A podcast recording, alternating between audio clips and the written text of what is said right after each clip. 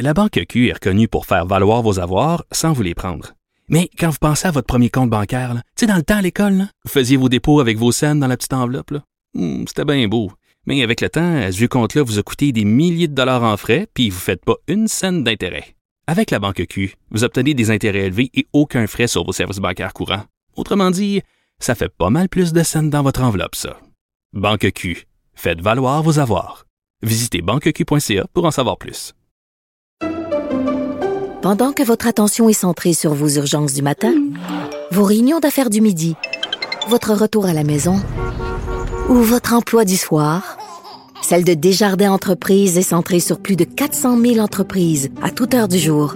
Grâce à notre connaissance des secteurs d'activité et à notre accompagnement spécialisé, nous aidons les entrepreneurs à relever chaque défi pour qu'ils puissent rester centrés sur ce qui compte, le développement de leur entreprise.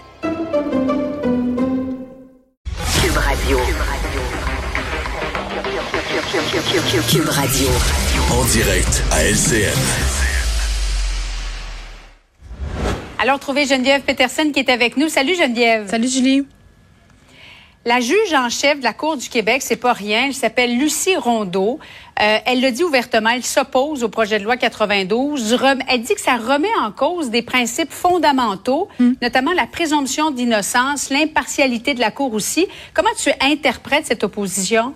Mais c'est intéressant qu'on discute de tout ça aujourd'hui euh, parce que moi évidemment je ne Oui. suis pas une juriste, OK, euh, de formation, je suis une citoyenne qui s'intéresse à ces questions-là. Donc c'est vraiment de cette perspective-là euh, duquel je voulais te parler aujourd'hui euh, parce que c'est le message que ça envoie là. Parce que cette saga là entre la juge euh, Rondeau là sur le tribunal spécialisé Simon Jean Barrette ministre de la Justice ça dure déjà depuis quand même euh, quelques, semaines là voire quelques mois là. Il y a eu plusieurs articles sur le sujet Oui. euh, dans les médias. Puis vraiment moi un peu comme tout le monde Julie là euh, quand j'ai entendu en premier lieu que la juge Rondeau s'opposait au tribunal spécialisé je me disais ben voyons ça se peut pas.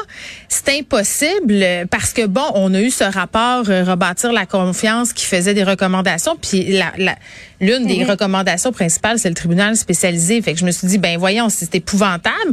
Mais mais c'est bien plus compliqué que ça. C'est plus nuancé que ça aussi. Puis là faut faut faut voir un peu comment tout ça s'est goupillé.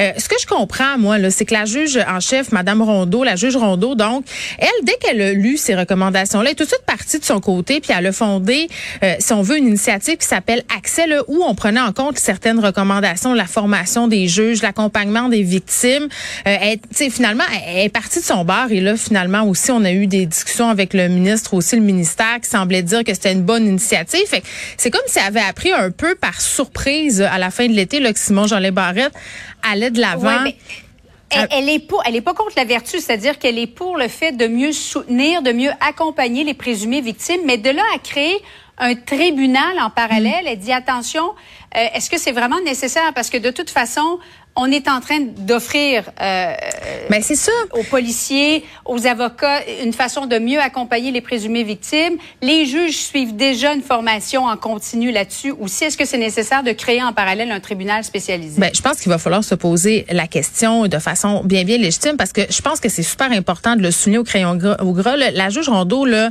elle, elle est pas contre aider les victimes, les accompagner plus. Elle, elle, elle- elle reconnaît aussi là qu'au niveau de la cour, il y a des lacunes par rapport à ce processus-là. Fait est vraiment zéro en train de dire là que tout ça c'est pas vrai. Elle, ce qu'elle est en train de dire, c'est attention là. Si on met de l'avant ce tribunal-là, c'est l'indépendance de la cour premièrement, parce que c'est sûr que l'ingérence de la politique ou du politique à l'intérieur des affaires de la magistrature, euh, c'est pas bien vu et c'est pas non plus bienvenu. Ça, ça c'est ce que je comprends.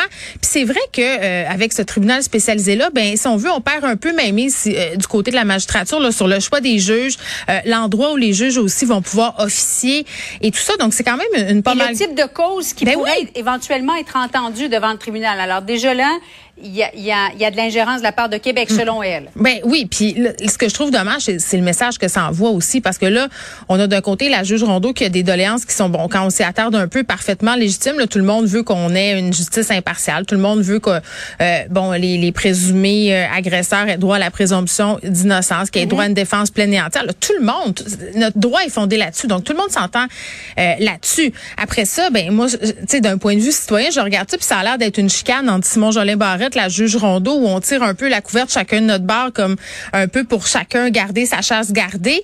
Moi, c'est peut-être là euh, où il se situe mon malaise. Puis je pense aux victimes qui voient ça aller, qui attendent depuis des années, des mois euh, ces changements-là. Puis là, quand ces changements-là sont à nos portes, ben là, on a une espèce de d'obstination, une chicane qui risque de s'étirer. Julie, ça risque de s'étirer des mois parce que là, il a déposé un rapport euh, mardi, la juge Rondeau, elle s'y oppose. Il y aura des tractations, il y aura des discussions. Et qui, au bout du compte, va devoir encore attendre? Qui, au bout du compte, va devoir payer la note? Ben, ce sont les victimes. Et c'est ça que je trouve dommage euh, aujourd'hui. Puis c'est ça que je trouve plate d'un point de vue citoyen quand on regarde tout ça aller, c'est de se dire mhm. bon ben à cause de ces charges gardées là, ben nous devrons encore attendre. Puis est-ce qu'il y aura un tribunal spécialisé?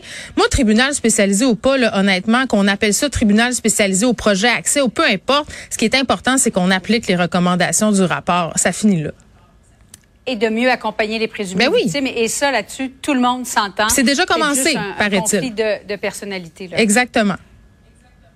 Merci beaucoup, Geneviève. Au revoir.